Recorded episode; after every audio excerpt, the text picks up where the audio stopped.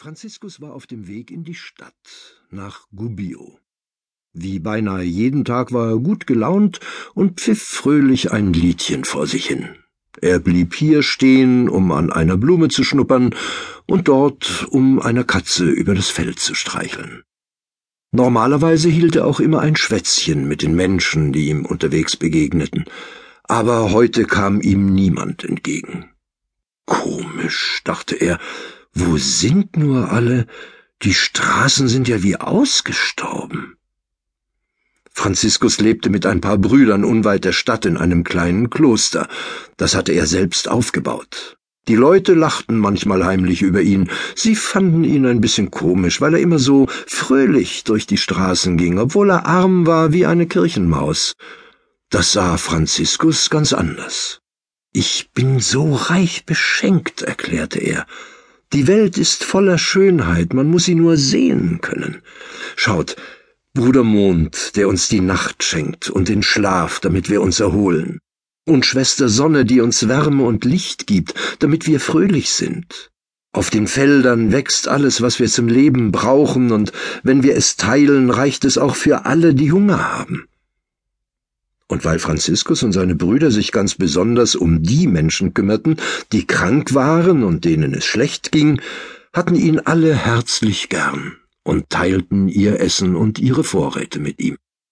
Als Franziskus nun beinahe am Stadttor von Gubbio angekommen war, sah er die Wachen oben auf der Mauer stehen. Sie waren kreideweiß im Gesicht und winkten ihm hektisch zu. Ey, Brüder, was ist heute los mit euch? Die Sonne scheint, es ist herrlich, und ihr versteckt euch in der Stadt? rief Franziskus von unten. Franziskus, bist du wahnsinnig? Komm sofort herein, du bist in Lebensgefahr, brüllten sie zurück. Schnell schlüpfte Franziskus durch die Tür im Stadttor, die eilig hinter ihm zugeschlagen wurde. Als Franziskus sich umsah, schaute er in viele ängstliche Gesichter. Hinter der Stadtmauer hatte sich eine große Menschenmenge zusammengedrängt.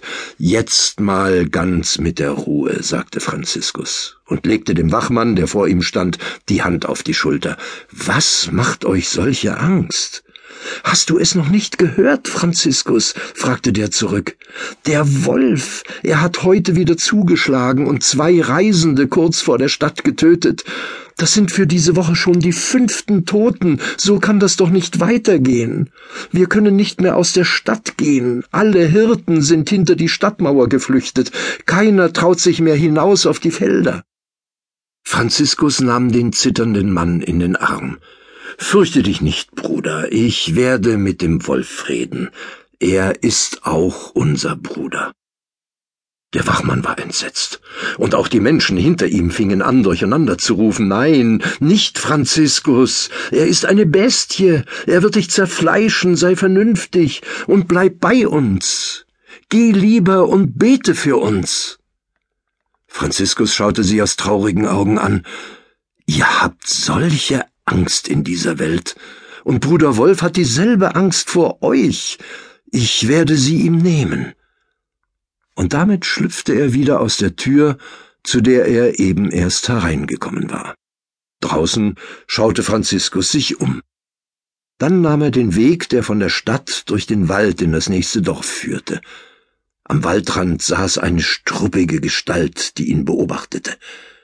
Da bist du ja, Bruder Wolf, sagte Franziskus leise. Er ging etwas langsamer und blieb dann einen Wolfssatz weit vor dem Tier stehen. Der Wolf hatte sich zum Sprung bereit gemacht. Er knurrte und starrte Franziskus aus gelben Augen an. Bruder Wolf, wovor hast du solche Angst? flüsterte Franziskus. Ich tu dir nichts. Ich möchte nur mit dir reden. Der Wolf hörte auf zu knurren und schaute Franziskus fragend an. Schau, ich bin hergekommen, um dich zu bitten, mit dem Murren aufzuhören, fuhr Franziskus fort. Der Wolf spitzte die Ohren und legte den Kopf schief.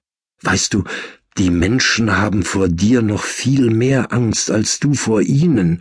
Du musst sie nicht töten, damit sie dir nichts tun. Und eines verspreche ich dir, sagte Franziskus und kniete sich hin. Jetzt konnte er dem Wolf direkt in die großen gelben Augen schauen.